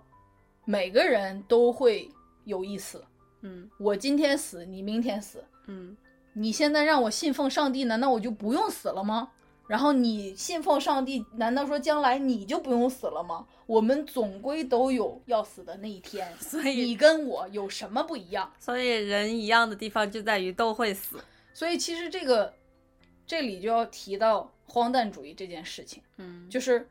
为什么叫 absurdism？其实它有一个非常呃大的背景，就像我刚才说的，在文艺复兴之前，整个西方欧洲是被宗教所控制一切的，所以每个人他其实是有一个你写好的人生路，就是你现在现世你要受苦，你要忍受，为的是你将来可以上天堂。嗯这是那个宗教给你的一个指的路，所以会让人不要享受眼前的欢乐。亚当和夏娃那个偷吃禁果是要受到惩罚的。教堂有非常多这样那样的规则，叫你不可以干这个，不可以干那个，然后只能在这个时间干这个。为的一切都是为了你在 afterlife 你可以上天堂。然后在文艺复兴渐渐的把这些东西推翻，就是个人主义这个这个思潮，呃，兴盛了之后，有尼采，有叔本华，他们渐渐的还有跟那个加缪同时期的还有萨特，渐渐的这个西方的哲学家们，他发现了一个让人不安的这么一个 fact 真相，就是 there's no road map，就是没有一个写好的。人生路可以指引，我还以为没有，我还以为说对，没有上帝。是他们其实是是的，没有上帝，没有写好的人生路。人活在世界上，可能没有一个 bigger point，没有天堂，你也上不了天堂。嗯，在这个情况下，你现在一个 human being，那个我看的一个视频里面说的特别糟糕，就是说你就是一个 human being，在一个不断旋转的石头上。就是地球，然后你总归会死去，地球哪一天也会毁灭，这就是那个人类在这个宇宙过程中短暂存在的这么一刻。然后你作为整个那么多的人类当中更短暂存在的这个一刻，你的这个存在就是像一个一个灯哈，就是亮一下灭了，就就完事儿了，你知道吗？所以说这个荒诞主义其实就是说。在整个这个茫茫的宇宙，在没有一个天堂、没有一个明确的指路灯告诉你这人生要干嘛的时候，并且这个整个事情的这个你活在这个上的这个世界上，不是一个有指引的、有神性的、上帝安排好的这么一个。rational 的事情，理性的事情的时候，嗯，你在人生中遇到的很多事情，这个这个社会的运行，这个人类的存在，这个宇宙的存在，它可能都是一个 irrational 的，嗯，就是非理性的，非理性的，就是一种存在。嗯，在这种情况下，你要怎么去面对这件事情？嗯，在没有 road map 的时候，我觉得就是你要干什么？然后这个，这个这里就是就在回答我们这个问题：人是不是都是一样的？如果在这个程度上说的话，嗯，它都是一样的。我们都是一个，在这个加缪的理论里面，我们都是一个，就是一个 meaningless 的存在。嗯，它没有一个神力说：“哦，你是一个 God created gift。”嗯，就是你你你来到这个世界上是有意义的，然后你是需要有一个。呃，一个 purpose 才来的，你就是你就是活着。你比如说你在路上看到一个蚂蚁，你不会想说这个蚂蚁是不是这个 God 的一个神旨，然后让它在这儿每天把这个叶子、这个砖从这儿搬到那儿。如果你去看待这个蚂蚁的这样去看待这个蚂蚁，嗯，那你其实也就是这个蚂蚁。所以在这个层面上，人是一样的。可是哪儿不一样呢？就像我们说的这个主人公。他有不一样的情感，他有不一样的想法。这个社会试图造出来这个框不 fit 他。从那个大的框架上来说，人的呃呃那种抽象的意义上是一样的，但是在 individual 具体到每个人他的具体的成长过程，然后情感经历、社会经历什么的，是会不一样的，对吧？你总我说了这么半天，你一句话总结完了，就是。但是我觉得还有一个地方我们要想一下，就是你刚说的这些关于上帝、宗教，这些都是西方的那个，没错，西方的文化。但是我们比如说中国人，他我们就没有一个宗教，我们一开始就是无神论者。我们有佛教啊，没有孔子啊。孔子就是你要为了家国天下嘛，嗯，而活，嗯。然后佛教就是你要能叫什么，超度吗？就是那个六道轮回，祥林嫂买门槛那个是佛教吧？嗯，是对啊。其实佛教也是在说一个 after life 嘛，嗯，对吧？嗯，祥林嫂就是为了下下辈子能那个好一点。但是但是佛教的普及也没有那么多，我觉得还是儒家文化的那个。儒家就是儒家有点像你刚才说的螺丝钉的那个，就每个人有一个自己的角色要扮演。对，所以就是呃，如果我们用比较。嗯，localize 怎么说？本土化吗？对，本土化的文化来理解的话，就是说，嗯，在我们你跟你刚刚说那些都是西方人他们在意我就是识到我们今天在介绍一种哲学嘛。对，就意识到那个宗教不是一个可以，就是真正能给你一个 solid 的答案的情况下，是会变成这样。然后我就说，比如说在我们国内这种就是儒家文化下，我们要如何来回答这个问题呢？我觉得儒家文化其实它它就是在归类，它跟嗯这个法国社会是有一点像的。嗯就是你作为你的一个角色，你该做一个什么样的事情。嗯我现在突然想，因为我说了一堆西方文学的事情，我突然想不起来儒家那种有名的 quote 是什么。就是修国治什么什么来着？齐齐家，嗯，平天下是吗？对，我只记得父父臣臣君君子什么，就还有就是女的要在家干嘛，你男的要在家干嘛在家从父什么什么在在家从父，对，先先是你如果是女儿的时候要从父，然后是你去啊了那个嫁了了就要从夫，就是。嗯，除了这个这部分糟粕之外，他大部分应该就是教哦那个，比如说他有那个多道多得道多助，失道寡助，就是给君王的学给啊君王如何来管理那个臣那啥，那个谁，这些什么孔子、孟子，他们就是当时都是 consultant。嗯 对，就是嗯嗯，对啊，所以这样，我们虽然在说这个是，但是也不光是只有儒家，也有道家，比如说庄子、嗯老子，就是那种嗯信奉天地这样，咱们哪天做一次讲那个中华文化哲学的节目，好不好？嗯今天就不要差太远了，已经一个多小时了。嗯，好吧，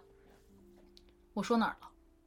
我们就在回答第一个问题。哦，人都是一样的嘛，嗯就是看看起来这个没有一个特别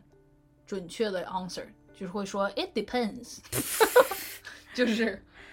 这个时候它是一样的，这个时候它是不一样的。嗯那如果归到第二个问题的话，人为什么要活着嗯，？Again，这个男主角又给我们提供了不一样的答案，对不对？嗯，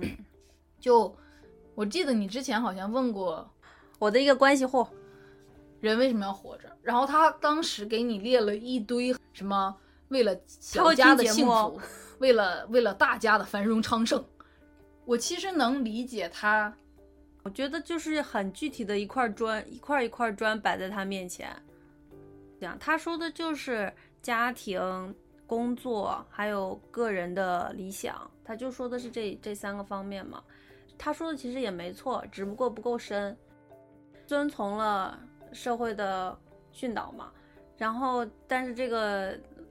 他叫什么？莫尔索，莫尔索，他就是一个，嗯，比较其实有点浑浑噩噩吧。他其实有一点像这个加缪最后他自己的哲学，嗯走到最后，比如说我们刚才介绍了荒诞主义，嗯加缪自己的理解就是这个人世间是一个 meaningless 的事情。无意义的事情，无意义的。你现在做的很多努力，最后可能会灰飞烟灭。嗯就加缪自己，他其实参加过很多社会政党，就在阿尔及利亚或者在法国，包括我刚才说他在那个打仗的时候还做报纸的主笔。其实他看见过特别多人类社会活动的这些兴盛衰落，然后这种人们的热情，然后后面的失望，嗯好不容易把一个东西建立起来，然后又被再毁掉，然后又在废墟上重新建。嗯所以其实他见过了这么多的这种世事之后，嗯他就他他归结到他的哲学思想，就是他写了一个哲学论文，叫《西西弗斯的石头吗？不西西弗斯的神话》还是什么？嗯，就是，呃，就是他第一个 circle 跟这个局外人是几乎在同时，就是一两一两年之间就创作出来的。嗯也就是说，这个人生的这个过程，在他看来，就像是那个西西弗斯推石头上山，嗯好不容易推到山顶，石头又滚下来，嗯然后再推到山顶，石头再滚下来，就是日复一日这样。但是加缪本人有一个特别有名的 quote，他就是说：“I must imagine Sisyphus is happy。”嗯就是我一定要想象西西弗斯他在这个无休止的、看起来反复无尽的这个似乎是悲惨的过程中，他能感觉到幸福，他嗯能感觉到有意义。就是这是一个非常 contradict 的概念。其实我们如果用书中这个莫尔索的例子来举例的话，就是，呃，比如说他妈去世，他也很无所谓；他们女朋友要不要结婚，他也很无所谓；工作也无所谓，朋友也无所谓。但是他游泳的时候很开心，他吃吃肉抽烟的时候很开心，对，吃肉抽烟很开心，就是这些，呃，这些实际的 日常生活当中会带给他一些小的快乐。但是他可能是早早就看透了这些东西，比如说结婚，比如说工作，嗯比如说这些这个社会当中的条条框框，这些情感啊，或者是呃虚荣，嗯，最后一切都是虚无。但是只有你现在这一刻身体上的感受是 with you 的，嗯是跟你在一起就起。就是这一刻的这个愉悦是实在的，是呃实际存在的，然后是有意义的，然后在你的一生当中会有很多个这样的时刻，然后这种时刻会可能会会帮你忍受，度过这样的人生。没错，嗯帮你忍受生命的虚无，并且帮帮你享受生命在当下的那个纯粹的乐趣。嗯，这就是加缪本人的这个嗯思想。但是你是不是这么想的呢？我不是这样想的。嗯，我的想法是，我觉得人活着是，就是我觉得其实每一个人，在除了社会人属性之外，是有一个自然人的属性的。自然人就是每个人都是大自然当中的一员，但是大部分人因为想要在呃获得一个比较良好的呃社会地位，或者是那个嗯财富，所以会很融入这个社会体系当中。就是我一直自嘲自己汲汲营营嘛。对但是另外一种呢，其实就是像我，我是比较希望能够达到一种，就是嗯，我希望能跟这个自然界达到一个平衡，就是我希望我本人去跟自然有一个沟通，然好后抽象啊，怎么沟通？你要养一只猴子吗？不是那种情况，是说我作为一个自然当中的产物，我希望我的存在本身并不是一个社会性的，而是一个自然性的，就是就是我觉得哦我活着并不是为了去工作，而是说我活着要活出我本人跟其他人不一样的那个地方。然后这个地方如何体现呢？就在于我会做一些呃作品出来，比如说我会去嗯做一些。呃，我会画画呀，或者是做手工，做一些艺术品，创造。我觉得我活着的意义就是要去创造，然后做出来这个，比如说我会去捡一些大自然当中的树枝啊、树叶啊那些东西，它会给我一些灵感，然后我就把它做成一个艺术品，然后这个艺术品就是我这个人对于嗯世界的一个理解，然后我就把它做出来了。你跟自然的一个联系。对我跟自然的联系，就是对我来说，这个是我活着的意义。然后就是我活，就是所以你要感受春夏秋冬，对你要感受这碗鸡汤带给你的温暖，你要感受雪花穿过你手指的那份冰凉，对，是吧差不多是这个意思吧。就活在当下，感受当下，然后创造作品，从无到有这么一个创造。然后把把我我其实是一除了我这个人肉体还有我的思想之外，我是一个抽象的概念。你这个，你这个是一个哲学概念，嗯就是哲学上会说人是不是有一个 soul 和一个 body，对还是说人就是这个 body？所以我我为什么要做作品，就是为了把我这个抽象的概念落实到那个作品当中去。然后你真的比我超前了好几步啊！我现在还停留在我活着的意义，就是尽量做我喜欢的事情。嗯就比如说，我有一份稳定但繁忙的工作，嗯。但可它可以养活我做木匠这个爱好。嗯，就我目前还停在这里，就是我好像不能放弃我的工作，嗯。我得靠着它能生存。但是呢，我在工作之余，我可以在这种比较像我说，我不会花太多的精力去购物，嗯会去吃这个那个的东西。就你现在但是已经脱离了，比如说购物还有美食带给你的这种快感上，那种比较简单的可以满足的欲望。嗯然后我希望能，其实我也在创作，因为我做木匠的那些工啊，都、嗯都是我自己设计的啊，一个小盒子、小凳子或者什么，嗯是我有一个怎么说呢，工匠上的那一个手艺，啊那个手艺 嗯能把我的想法从一个想法变成一个实在的东西，这个嗯过程让我特别的满足。嗯就是原来我只能跟你 describe 说我想要一个那样的椅子，嗯然后我咚咚咚的花几十个小时的时间，因为还是手纯手工打造，嗯我把它弄出来了。嗯然后就说你看这就是这把椅子，然后我每天就坐在这把椅子上，然后这把椅子就是我创造出来的，对啊，这个事情就让我特别的满足。然后我嗯现在的人为什么要活着的这个目标，就是我想做更多让我能感受到这种高质量的满足的事情。但是我还没有没有找到我跟大自然的联系呢。但是那是你的哲学体系，我有我自己的体系。对，就是其实你说的跟我的也没有特别没有差特别远，就是我我看的不知道是不是荣格说的，就是人的呃一个特征，还是人的一个终极的需求，就是要表现自己。表那我们录表达节目算不表达自己？表达？对，算啊。嗯所以其实不管是你，呃，你做木匠的东西，或者说我做艺术品，其实都是一种自我表达。就是说自我表达是人的一种非常本能的需求。然后其实我认为每个人都有属于自己的自我表达，但是因为就是要满足社会的需求，所以很多人都放弃了那部分。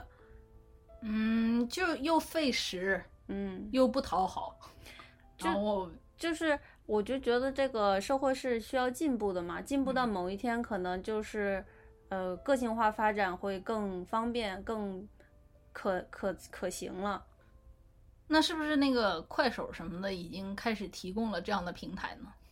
算是吧，就是虽然我自己不用那些视频就美国特别火那个叫啥？TikTok TikTok，TikTok 抖音的呃抖音，对对啊，是的我，听起来好像地铁老头儿。就是那如果是从这个层面上来说，其实我们是不是跟家庙的体系没有差太远？就是我们你有说你活在当下嘛，嗯，然后他有说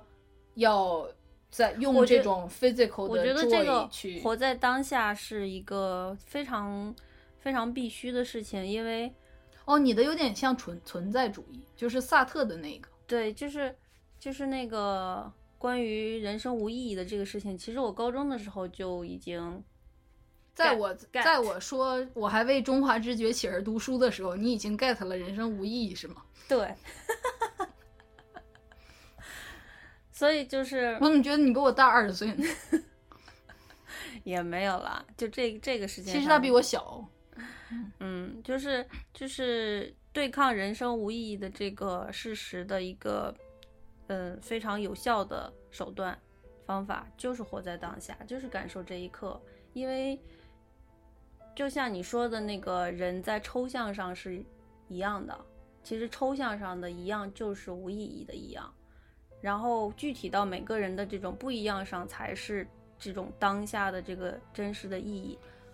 嗯，对，存在主义这个萨特和加缪是同辈，嗯然后他们其实当时那个我说加缪像那个明星一样很红的时候，萨特本人也是另一位明星。嗯，他们俩曾经短暂的当过朋友，嗯但是后来在存在主义这件事情上分道扬镳了。嗯就是有很多人说，这个加缪的这个《局外人》是存在主义的一个代表作品，然后他终其一生都在反驳这种说法，他就说我我这是荒诞主义。然后哦荒诞主义和存在主义的区别就是在人生有没有意义这件事儿。嗯。就是加缪说没有意义，但是你像西西弗斯推石头一样，是一个反复的虚无的过程，但是你要，你 must imagine 嗯你你的忍受是幸福的，嗯。然后你要享受那个忍受当中那个 physical 的愉悦，嗯。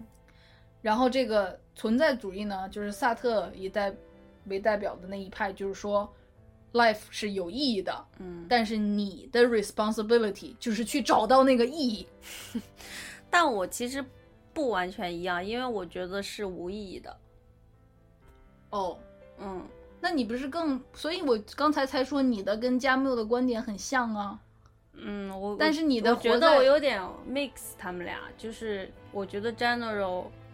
好吧我也不能非要把你套到一个范式上，因为嗯。本身这个哲学这个东西，你如果哪天有兴趣的话，请你写一部书 来描述你的思想，因为真的哲学体系这个事情，它就是一个你你在把你用你的思想把这个世界上的这个这个无形当中的这个规律给它捋顺了，嗯，所以他有人这么捋，然后有人那么捋，嗯然后你可以捋出自己的那个，所以我们在节目的开头嗯才说嘛，我们只是带着大家想，但是你要归根结底你要自己想我觉得也是，我我想想吧，哦、你要写想想写书这件事儿是吗？就是我在哎，我们现在有微博了，你写书的话，估计上面有，比如说，呃，二百个这个粉丝啊，可以可以负责一部分的销售量。不是啦，就是我就想想一想我的理论能不能发展成一个比较完善的系统。我现在就是自己就那么一想，你一问我一说这样，好吧，呃，差不多收个尾吧。就是第三个问题，我觉得我们要怎么办这个问题，我们其实已经在这个当中已经说了很多了，嗯，所以你你再补一下。就是我们该怎么办呢？就是呃，首先大家的日常生活是其实是有一个好处的，就是你不用每时每刻来思考这个问题，因为你有一个 routine 去 maintain 你的 routine。你变成我了吗？你有一个你要去维持你的日常生活，你有一个班儿要上，你有你有孩子要养，你有父母要去关心，上学，或者同事、朋友、同学，就是这些东西其实都是帮助你先维持一个比较正常的呃生活，然后但一天天的活下去。，对，你就一天一天这样活着，这是一个好处的地方。但是这些东西，因为它是比较基本层层面的东西，所以它嗯会在某一些时刻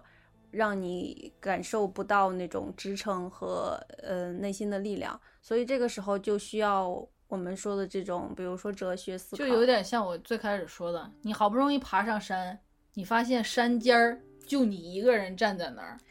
对，然后除了下山也没有别的。或者或者一些年轻的朋友就觉得说啊，自己要是挣到些钱，或者自己要是找到对象，或者找到呃或者结婚，或者生了孩子，你以为这每一个答案都会给你一个就是结论，让你让你的人生就圆满了。但是你达到，你真的达到之后，你就会发现好像也没有什么了不起，好像也并没有解决任何问题，或者也并没有圆满对你就会遇到新的那种困惑，就是哦，我其实有点理解不了，好多人在那个婚礼哦，就俩人结婚，嗯，然后那个父母就热泪盈眶，然后握着孩子的手说：“今天你们终于成人了，你们以后要好好过日子。然后你们现在咋咋咋，就是有一种，就好像一个人生特别重要的任务完成了。嗯。然后我就想说，天呐，婚姻不是不是一切糟心事情的开始吗？就是，就这个这个婚礼这个事情，在我看来是一个 beginning。嗯，但是在那个办婚礼的人，在他们发表那些讲话的时候，看起来他们是一个 happy ending，然后我就想说，就像那个童话结尾说，王子公主从此幸福的生活在一起了。但是你不知道过后那个王子要出轨，那个公主要呃干啥？公主要抽烟，公主不做家务，公主不洗碗。就是呃，也不是说非得公主洗碗，我们这个要逃逃脱这个啊传统的那个嗯王子不洗碗，公公主要公子要抽烟，又抽烟。公主要出轨，就是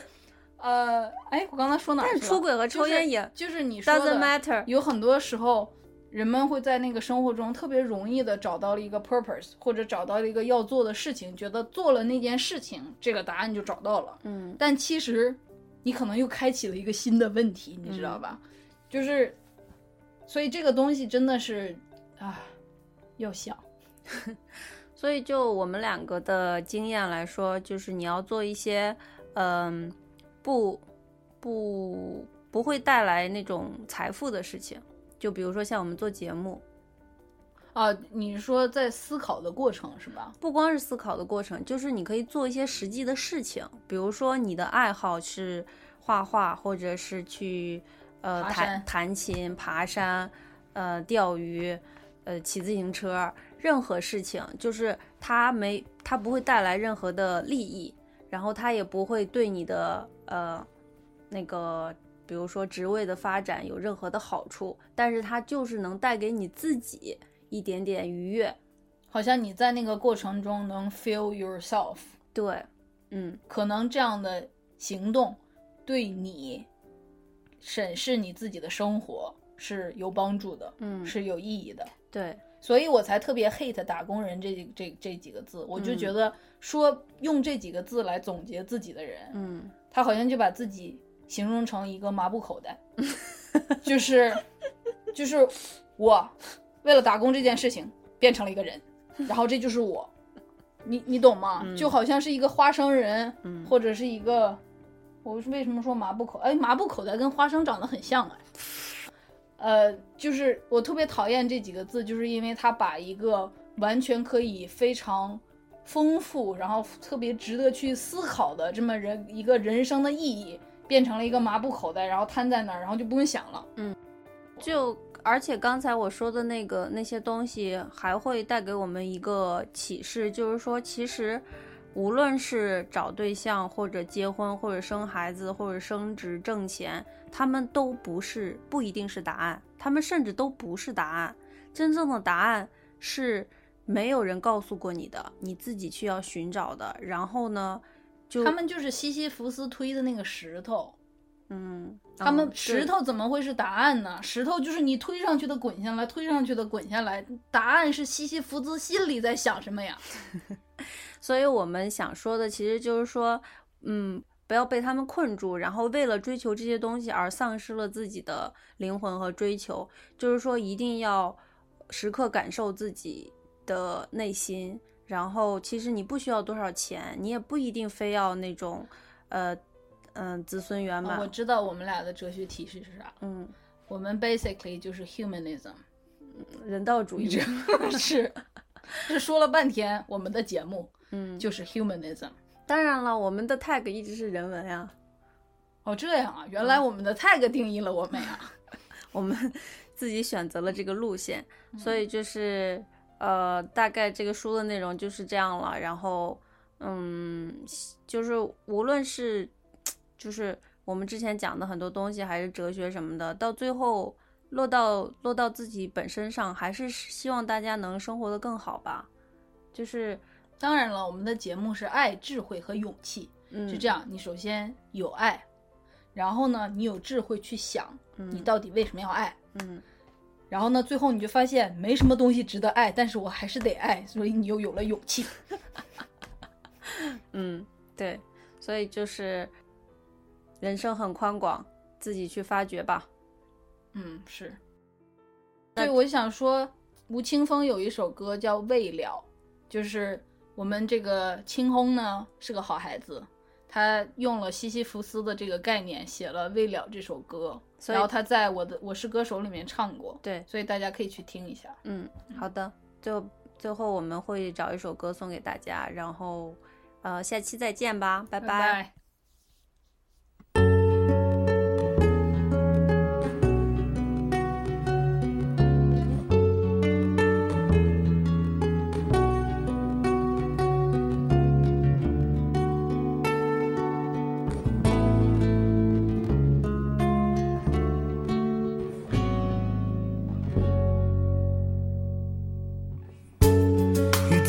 cards as a meditation. And those he plays never suspect. He doesn't play for the money he wins. He doesn't play for respect. He deals the cards to find the answer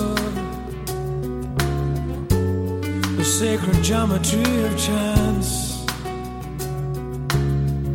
the hidden law of a probable outcome.